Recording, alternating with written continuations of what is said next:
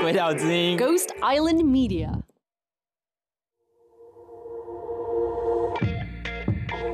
Z 色派对是一个让大家脱掉内衣、轻松 hang out 的地方，来聊聊一些真金老母、真金的事情。我是绿党前秘书长 Zokim，A.K.A. Z 教授。我是绿党秘书长 Zoe，金奇律师，A.K.A. 立委落选人。我们都是落选人。欢迎来到我们的 Green Party Z 色派对。好，我现在呢录这段前言的时间是六月八号，那你要即将听到这一集的录音时间是五月二十九。那我们约要录五月二十九这一集的时间呢，大概是五月中之类的。那个时候呢，经济系的事情刚爆出来，我们本来要聊经济系，结果到录音那一天的时候呢，事情已经进展到李正浩。殊不知道我们的呃上架这一天呢，事情已经从李正浩进展到 Oh my God，台湾的 Me Too 运动终于爆发。我想我们的台湾的社会已经到了一个临界点了。我一方面看到每一个故事觉得很伤心，但一方面其实我也觉得很庆幸，就是。It's finally happening。我觉得它就有点像是一个伤口，还是蜂窝性组织炎。我们外面看起来好，里面已经烂掉，所以现在就是把这个伤口打开，重新清创的过程，所以会感到更加疼痛。可是这就是一个 healing pain，因为我自己有观察到身边的一些异性恋男子，虽然他们可能是一个好人，他们可能是关注这些议题，可是因为他们没有必须要亲身感受过，身为一个女性，随时随地都有可能会受伤的感受，她的身体感受，她不知道怎么理解这件事情。但我并不是说男性不会受到伤害，因为最近大家分享的故事里面，也有一些是男性受到伤害的。所以我想说的不是只有女性会受伤，只是身为一个生理女性，在我们的社会的确有非常高的比例，几乎是每天随时随地都可能要提防被性骚扰甚至性暴力的事情。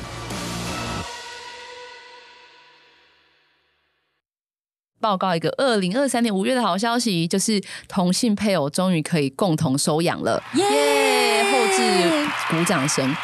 因为在二零一九年的同婚通过，因为他其实不是同婚嘛，那有听我们的节目的应该就知道，因为它是一个七四八专法，所以当时其实是没有保障同性配偶结婚后可以一起去收养小孩这件事情，所以就造成一个很荒谬的状况，就是如果你跟一个同性伴侣结婚，你就是不能收养小孩。那现在就是可以了，所以现在不管你是不是单身，不管你的性倾向是什么，都不是排除你可以共同收养的条件。那另外一条件就是你养不养得起了，没错，啊，对，你养不起我是没办法的。所以接下来就是希望人工生殖法的适用，或者是看可不可以直接修改民法，但这个就是要看明年选举的结果啦。啊，但是好恐怖！我们光看这次的提名人名单，我就觉得心里一阵凉呀，一阵凉，好凉哦！救命！是因为台风要来了吗？不好意思哦，这个月只有这个好消息可以分享给大家，因为接下来就是一连串非常恐怖的事情。就是我只是随便找一下哦，这个月就发生太多，那今天没有办法一一的跟大家说明，那我们可能可以放在 show note 让大家自己看一下发生什么事情。那第一个其实是四月二十九号发生的，就是。台中一中的小朋友呢，要什么校庆的时候，其中一班的摊位叫做西环钠嘛，就是一个化学物质，可是大家都知道那是什么意思嘛，那是歧视原住民的部分。那后来呢，在五月的时候，台大的言论自由日就出现了歧视原住民还有歧视男同志的一些标语。后来呢，大家这个应该比较知道，就是台大经济系的，因为这件事情是连我那天打电话跟我妈就是闲聊，妈就说台大经济系的小孩怎么啦？怎么那么夸张啊？我说你怎么知道？她说我有看新闻啊。但我妈就说他们怎么会这样子讲话呢？他们觉得自己是社会精英啊，你们都是一些社会底层，所以我歧视你刚好。对啊，我们是乐色鱼是不是？然后他们是我不知道上面游的是什么孔雀鱼吗？红龙、朱文锦。然后，所以他们台大经济系的两个大一的同学要参选经济系的什么学生会会长跟副会长的，那他们的证件里面就包含了歧视原住民、歧视男同志、歧视女性、歧视男性啊，就能够歧视的都歧视了这样子。然后另外一个，其实这个是我原本不知道的，但是台大社科院的也是要选学生自治的职位的一个人，他曾经过去非常的反香港，就他在当时反送中事件的时候，一直不断说这些香港人都是智障去死啊，什么什么之类，就是很严重这样，但他还要。要参选。另外一件事情是，刚刚我要我们要开录前我才知道的，是我们制作人跟我讲，是台南医生闯入民宿事件，闯入民宿的房间，在别人的头旁边打手枪。对，另外一个事情是呢，宜兰的有一个女消防员，她在自己的宿舍洗澡哦，然后被她的男同事闯入宿舍，然后偷看。这个女消防员还说，这个男同事甚至还锁门，女消防员就身心状况很不好，然后一直看医生，然后总之最后的结局是这个女生被 fire，她就没有工作了。那两位宜兰的女县议员在议场里面，他们并没有讲这件事，他们只是放了两张手牌来声援这个女消防员，竟然就被国民党议员，叫做黄玉仪仪吗？说被人家偷看的不一定是对的哦，你为什么不锁门？是要引诱别人去看吗？看到这个新闻，我那时候气到发疯，气到气到发疯哎！想说，那你讲这种屁话是要你就是要要打你吗？这就跟以前说你被强制性交是你裙子穿太短，对啊，是一模一样的。对，总是而且我们国家公务员居然没有办法这样保护自己的国家公务员，就知道这件事情有多复杂，真的超瞎的啊。然后因为这个议员好像他一直都是同额竞选，同额竞选就是要选一个，然后只有一个人参选，所以那他是不是就一定会上了呢？我的啊。那现在就是宜兰那边有有发起要罢免他，但我不知道会不会成功。好，这就是最近发生一连串事情，其中一个。另外一个是，我觉得这两天我看到让我个人觉得最火大的，就是民进党要合作提名疑似有偷拍性爱影片，甚至拿这个偷拍性爱影片来威胁前女友的这个李正浩，就是以前是国民党，后来是亲民党的这个李正浩，政治变色龙。我只能说事情真的太多了，我也不知道怎么可能这么多。五月怎么了吗？天不知道甲子吗？好，总之五月 这发生太多事情了。然后本来我们约好。时间说要讨论这一篇的时候，其实是经济系的事情最大。殊不知，我们开始写脚本的时候，李正浩的事情就插队了。所以今天不好意思，经济系的同学，就是可能我们必须要多聊点李正浩。我觉得就是因为我们这些成年人，我们这些大人没有告诉这些小朋友好好的示范，说到底是怎么样，所以这些小朋友才觉得他们的说法是 OK 的。我觉得这是有关联的，一定是有关联的，这绝对是有关联。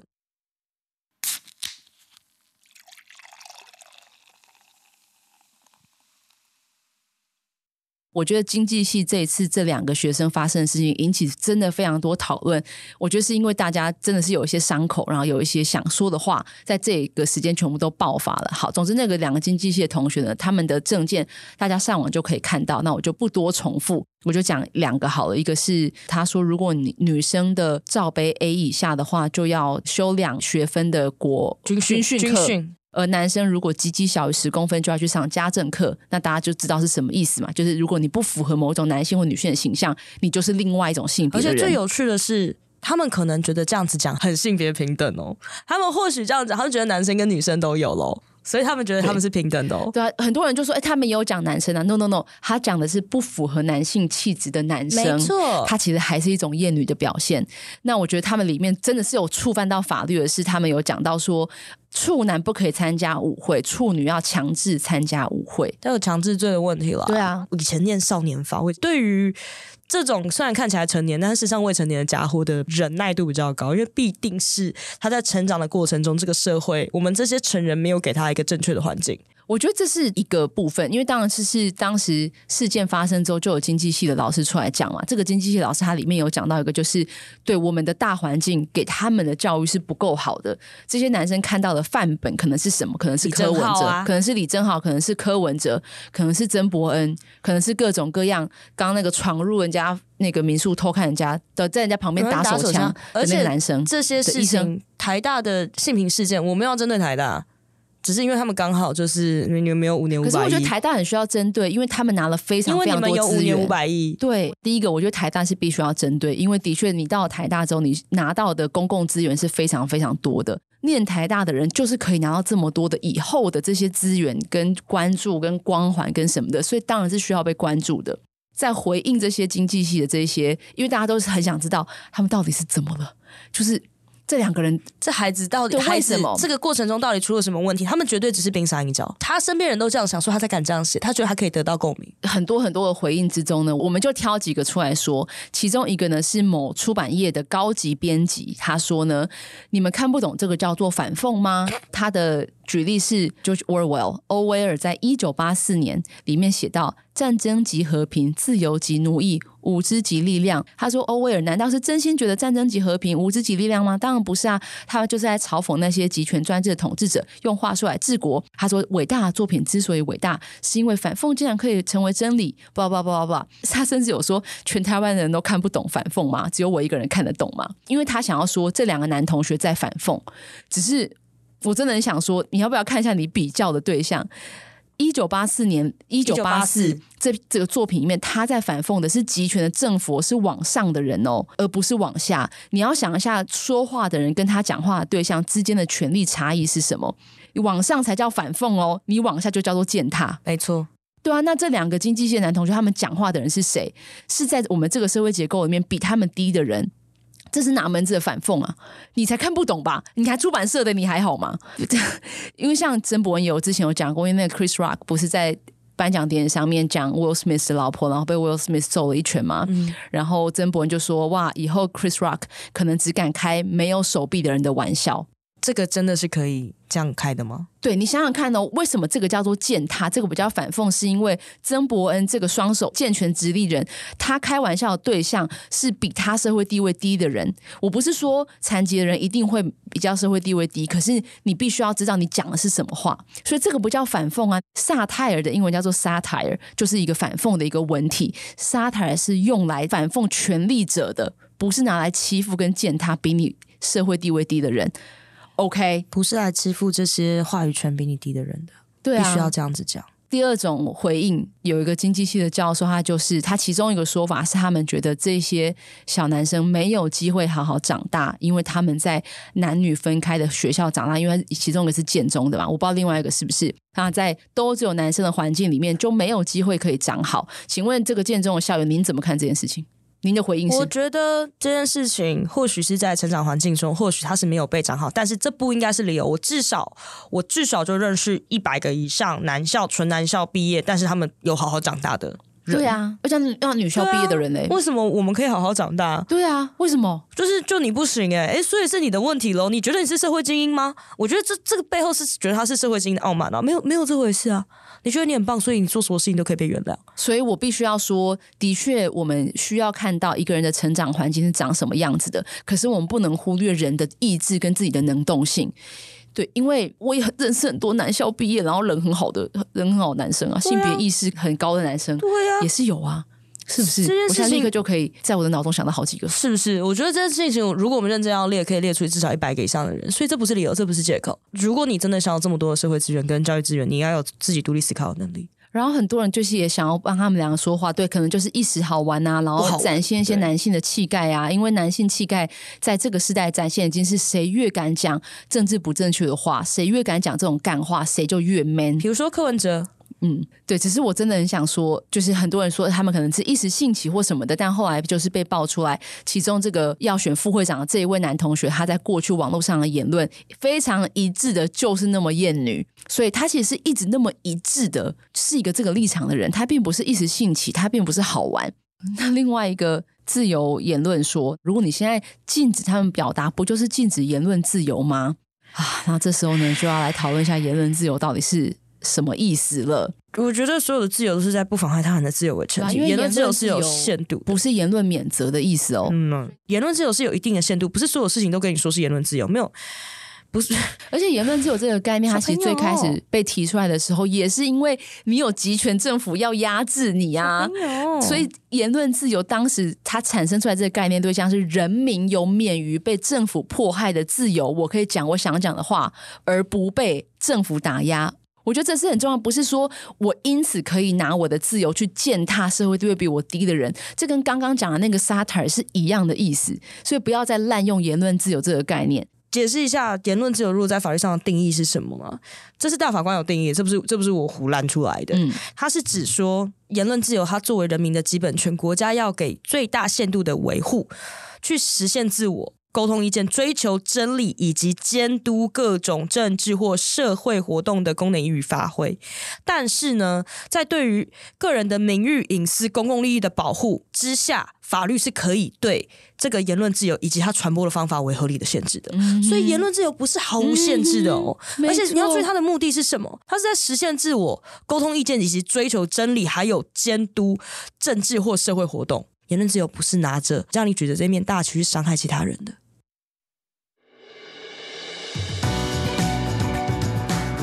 那我们到底可以为这样子的事件做出怎么样的努力？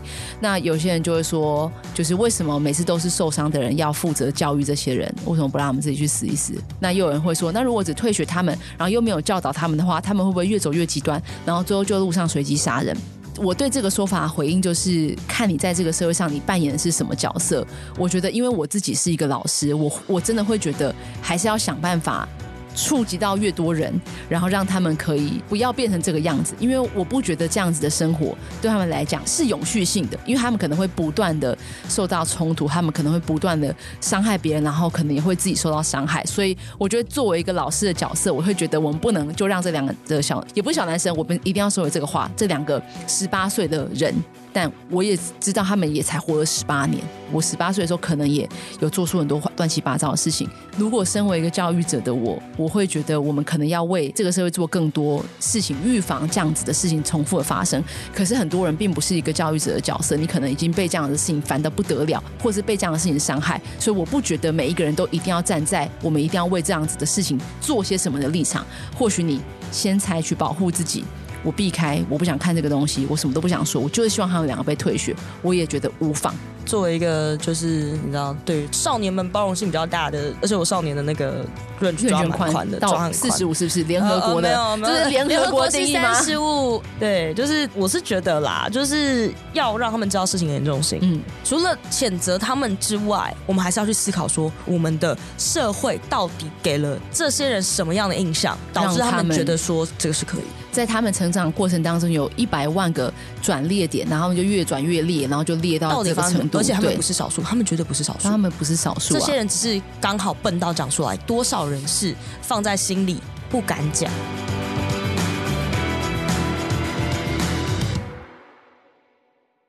好，那我们现在就是必须要讲一下李正浩的事情，因为我觉得。如果我们不讨论李正浩的事情，我们其实也没有立场讲什么经济系的事情。总之，李正浩呢，他过去是一个国民党的政治人物，他很年轻，他大概就三十五上下吧。他后来因为跟国民党闹翻，他就加入了亲民党。那他现在呢，跟民进党合作，民进党要在永和区礼让提名他，所以他没有加入民进党，他是用无党籍的身份参选。但他就是跟民进党一起，他们一起开了记者会，然后一起提名啦，就是要礼让提名。那李正浩到底发生什么事情呢？发生了一件非常严重的争议，这里面有三个关键的人，一个就是李正浩自己，一个是李正浩的前女友，一个是李正浩当时在二零一六年的同事，叫做方丈，本名叫做郭丰硕嘛，郭丰硕，那就叫他方丈好。所以当时呢，就是李正浩呢跟这个前女友关系有一些不好，那这个前女友呢，他跟方丈爆料说李正浩有偷拍他的性爱影片。李正浩也有其他的一些事件，比如说呃上酒家或者偷拍其他的女生，或是挪用公款这样子的事情。那方丈就是跟这个女生确认了这些细节之后呢，他就在网络上爆料这件事情。那这时候呢，李正浩就去告这个方丈叫什么名誉毁损的部分。他告方丈名誉毁损的这个民事案件呢，是李正浩赢了。那这个判决书的内容写的是。方丈呢，没有尽到查证的义务，就公开这样子的事情。那李正浩呢，是一个公众人物，所以他散播这一些呃没有经查证的事实，对李正浩伤害，所以就判赔了他五万块。那李正浩呢就说，因为我有这个判决，我胜诉了嘛，所以证明我的清白，我并没有去偷拍这个女生。这是李正浩的说法。但最有趣的事情是，这个判决书事实上并没有办法直接的去证明他的清白。对因为在这个过程当中，有一个非常非常非常重要的事情，就是李正浩跟这个女生的对话截图，赖对话截图就在这些证据里面。那这个对话截图呢，呃，我以下要念的东西呢，可能会引起大家的不舒服。可是为了要展现事件的全貌，我还是必须要念出来。好，其中一张，这个女生说：“你上次也讲一样的话，麻烦你当着我的面删除。你昨天讲的话，其实让我觉得你真的是会散播的人。”李正浩说：“所以你不要惹我，我们好好相处就很棒。”第二张截图，李正浩说：“想想什么狗屁法条有用的话，李宗瑞的影片为什么随便找都一堆？”女生说：“但李宗瑞现在在哪？”李正浩说：“所以说一起死。”理智一点，像个大人，面对我跟你不可能的事实，然后走出来。或许我们还可能是朋友，再下去我们会变仇人。第三章，李正浩说：“我们好好相处，当朋友，真心的朋友。你不要弄我，有一天那些影片自然会消失。我这辈子没害过人，也没威胁过人，你是第一个。”这三张赖的对话的截图，李正浩承认是存在的，承认并没有造假。当时李正浩就有说，他不是偷拍人家的性爱影片，只是他们两个出去玩的影片。那因为这个女生的家长不同意他们在一起，所以他只是威胁说：“你再跟我这样吵架，我就要把影片给你家长看。”你信吗？你信吗？重点是他真的跟这个女生讲过这些话，这三张截图他并没有否认是假的。记者问他，那说一起死是什么意思？他说就只是呃，我只是讲话比较激动啦，我并不是那么那么严重的意思。然后他也有说，我不应该这样子威胁别人，这个是不好的示范。所以今天的重点就是这三张截图是真实存在的。他告方丈的这个判决书里面也有提到这个截图。那现在李正浩就是一直不断的说呢，这七年来这个女生从来都没有拿出影片跟照片来，不是，那个影片跟照片都在你手上啊。但是，好，我要再讲一下这一件事情是妨害名誉，这是在方丈跟李正浩之间的妨害名誉。对，就是他并不能说李正浩没干没有偷拍这件事情。对，而且这是民事的损害赔偿，他的他的证据的要求程度跟形式是完全不一样的，的他没有办法，他真的没有办法直接的拿这个判决去。说自己没有知情吧，这件事情。后来方丈还是有告刑事，代表这个女生告，可是因为女生才是当事人，她才是告诉全人。对，所以后来女生跟法官说：“我没有感到害怕，所以我不告了。”你告诉全人不告，那这件事情就没有得告了，没有得告。对，所以其实刑事的案件当时根本就没有发生，因为就没有告了。那李正浩赢的就只有针对方丈对他的爆料，可是李正浩现在就一直拿这个来说，司法已经还我清白了。那为什么现在还要一直讲这件事情？然后就说这个女生从来都没有拿出过影片跟照片。只是我很想说的是，你就是可能偷拍了人家啊，人家到底是要拿什么样的影片出来，才不会再一次受到伤害？你这个证据送进去，陆氏书记官，对啊，不是大家都看到了吗？呃，替代役可能也看得到，然后检察官、法官，那你这件事情，这些影片至少。真的要看，至少至少二十个人看得到。而且，如果你手上真的有这个影片，我真的很难保你不会再传给别人啊，是吧？这是一个，这是一个很糟糕的事情，你真的没有办法确保这件事情。伤害他人的人跟被伤害的人，从来都不是在同一个权力平面。这件事情一定要看清楚。今天这些人说，这个女生为什么不拿出证据来？你要想想看，他拿出这个证据来之后，他可能受到的伤害是什么？我当然也很希望有一天，女生被看到这些私密影像，也不是什么了不起的事情，因为这样她就不会被拿这件事情来威胁了。是，我很希望这件事情会发生，可是现在就不是。二零二三年的五月十九号啊，就不是这件事情就，就我我打个岔，嗯，就是呃，中国那边很流行裸贷这件事情。裸贷是什么？裸贷就是呃，女生裸体拿着自己的证件录影拍照，哦、然后去贷款。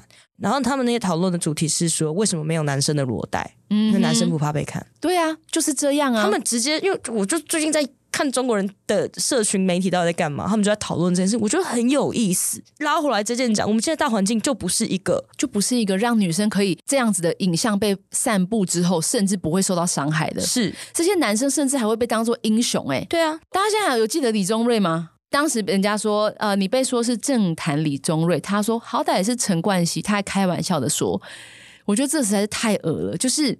陈冠希他几乎没有受到什么制裁，他受到的制裁跟他受到的反制比那些被他偷拍的女生小多了，好吗？他甚至多年后还是可以出来当艺人。可是你想想看，当时被他偷拍的女生，他们受到的这些言论、冷嘲热讽这些事情有少过吗？所以我想要说，你看一个男生去偷拍一个女生的时候，男生就算自己的裸体被看到，他受到的伤害是非常非常小的。那我另外想说，在我们能够找到所有记录里面，女生诬告男生性暴力的这个比例，其实真的真的非常低。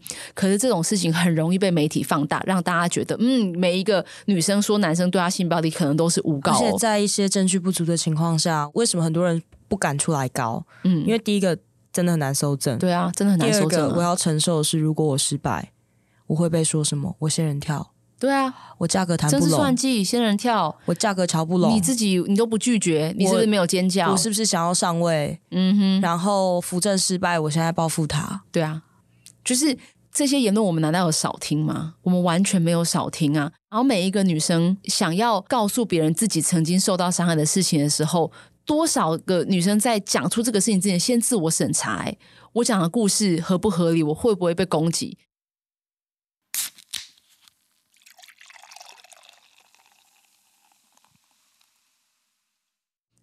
反正我现在很想说，我知道对李正浩的事情没有司法的判决，然后在这个女生不提告的状况下，在法律的层面来讲，我们的确都是局外人。可是我们真的不是，这是一件可受公平的事情。李正浩现在他他现在是要选立委，哎，然后这些人他们做的决定有多大？他们可以修改法律，他可以制定法律，哎，他是真的可以把刚刚经济系那两个小朋友的证件写到法律里的人。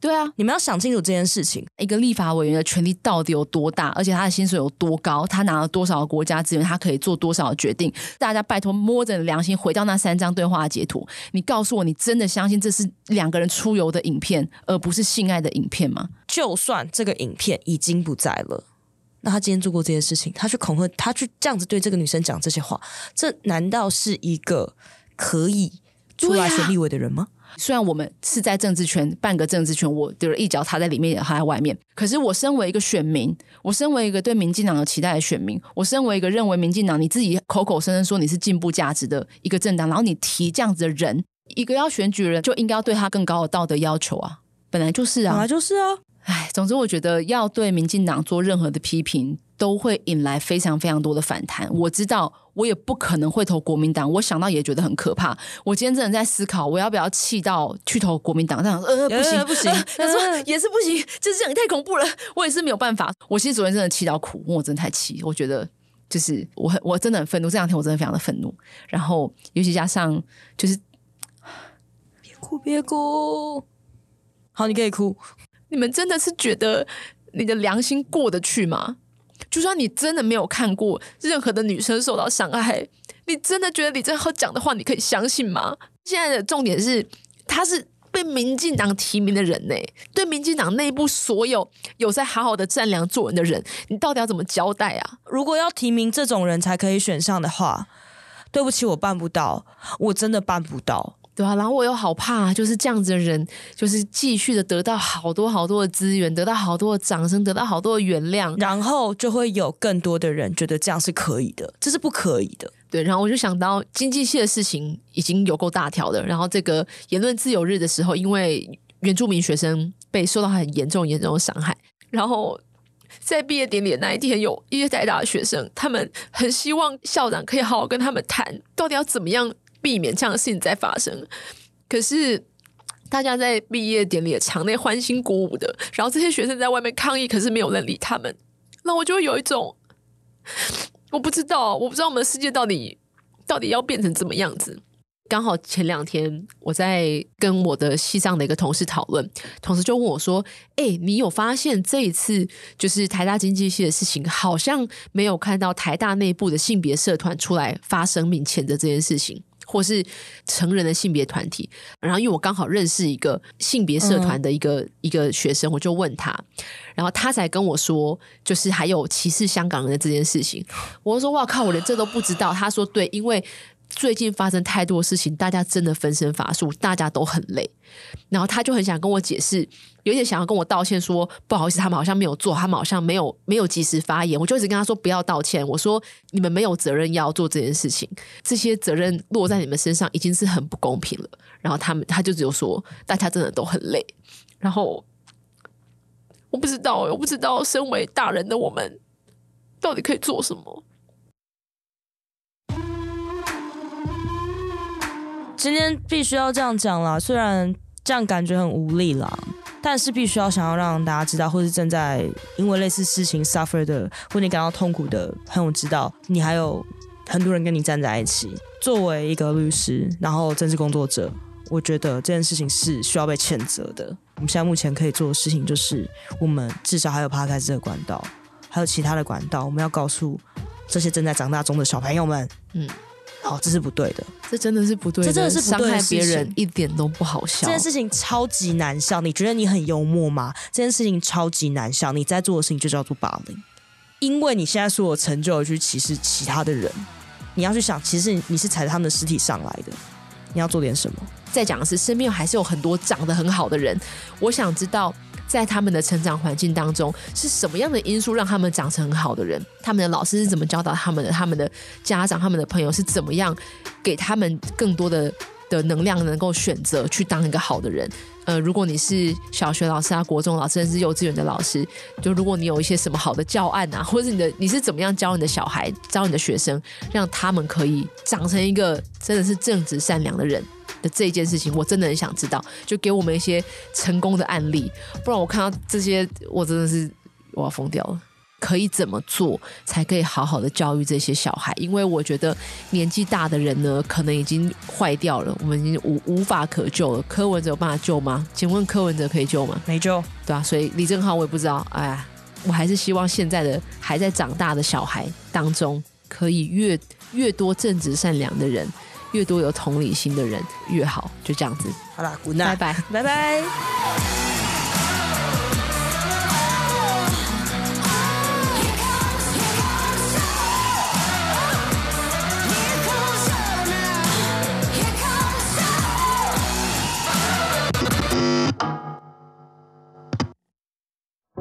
那个我们的拜拜下呢，因为大麻律师被台湾各地的大麻仔捞走了，这样，所以我们今天，所以我们的拜拜下就由我们的这个小红帽 Vivi 来帮我们一起回答今天的拜拜下。想要请问的是，请问要怎么正常的和女生相处？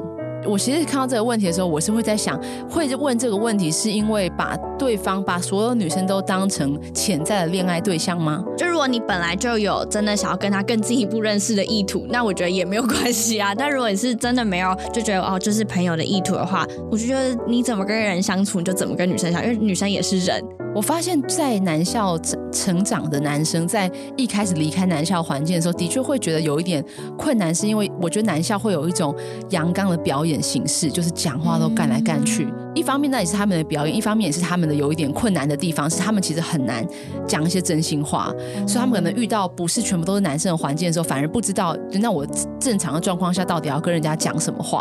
比如说，Vivi 在随机跟路人聊天的时候，我觉得会有一个就是可以先做的事情是接收讯息。就是接收这接收讯息，当然包含比如说文字的讯息、语言的讯息。也就是说，当今天别人给你的反应，这个反应可能是表情反应、肢体反应，或者是他直接跟你说话反应的时候，这些反应是要接收进来的。就比如说，你看到哎，人家其实已经觉得很不舒服，或是哦，别人其实是愿意跟你继续讨论下去，那你就会去建构出一个自己跟别人相处的方式啊。所以其实没有一个预先想好怎么。做是你当时要，嗯、你要非常能够察言观色，你要能够接受到这些资讯。它不是一个公式，而且也不用勉强 啊，不用勉强。而且我觉得多多观察是一件很重要的事情。嗯、对，就像你来到了一个陌生的环境，你就是要看一下大家是怎么样互动的，你可能可以 那样学一下这些规则。嗯。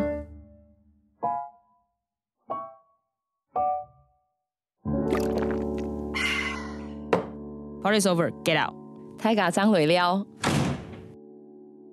嘿，hey, 你刚刚参加的是由鬼岛之音举办的 Z 色派对，派对主持人是张竹晴与李金奇，制作是叶阿婷，混音是林迪诺，监制是 Emily Y 五吴怡慈。